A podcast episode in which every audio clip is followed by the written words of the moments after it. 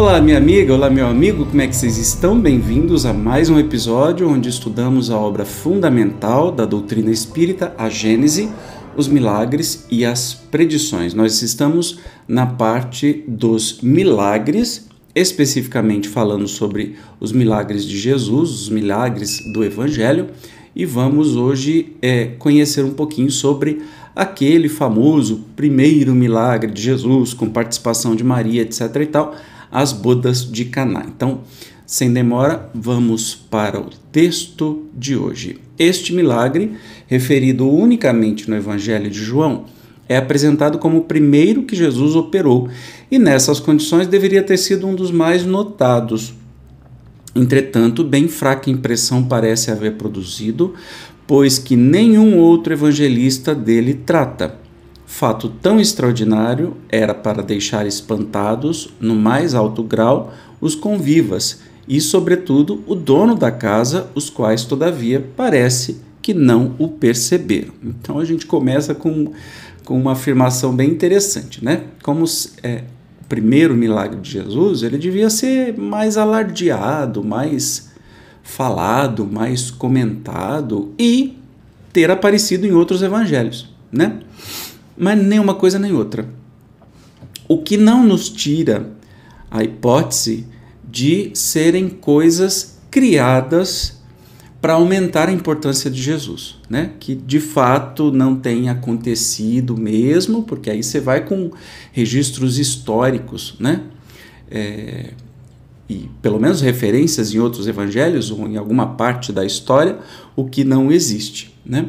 Então a gente começa a entender assim logicamente como é que as coisas são. Mas vamos continuar com o estudo de hoje. Considerado em si mesmo, pouca importância tem o fato, em comparação com os que, verdadeiramente, atestam as qualidades espirituais de Jesus. Admitido que as coisas hajam ocorrido, conforme foram narradas, é de notar se seja esse, de tal gênero, o único fenômeno que se tenha produzido.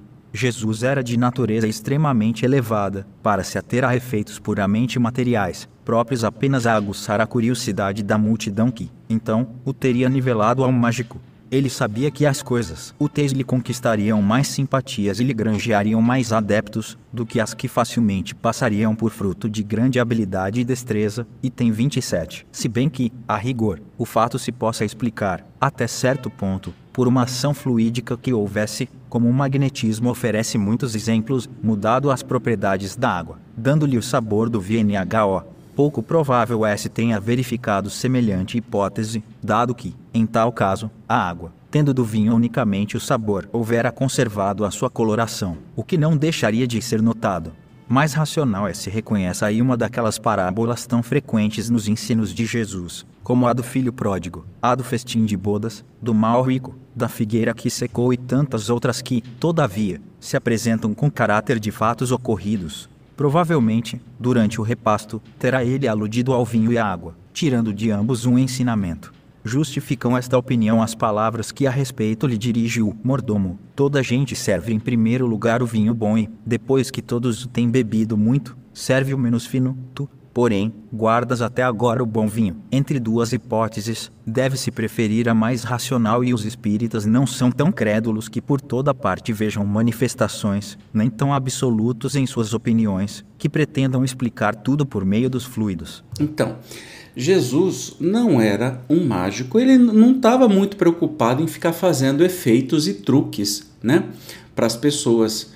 É, ele falava muito em parábola e nos parece que essa passagem, né, como citado, é, tem muito a ver com parábola porque tem um ensinamento em cima disso. Necessariamente o fato em si não tem tanta importância quanto a história em si, né? Lembrando que os evangelhos foram escritos 50, 60 anos depois e muita coisa vem da tradição popular falada, né? E muita coisa se criou, coisas fantásticas para aumentar a importância de Jesus.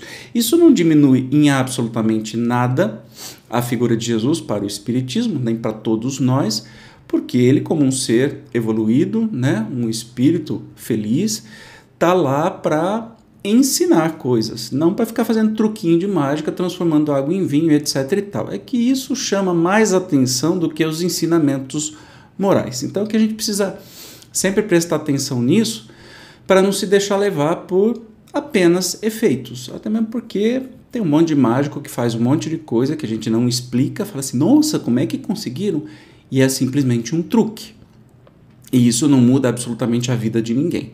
Coisa muito diversa, muito contrária a tudo que Jesus fez e com sua mensagem, né, forte mensagem que dura até os dias de hoje, nos ensinando aí um caminho, um atalho para chegar é, num, a sermos espíritos felizes com maior facilidade, com mais acerto.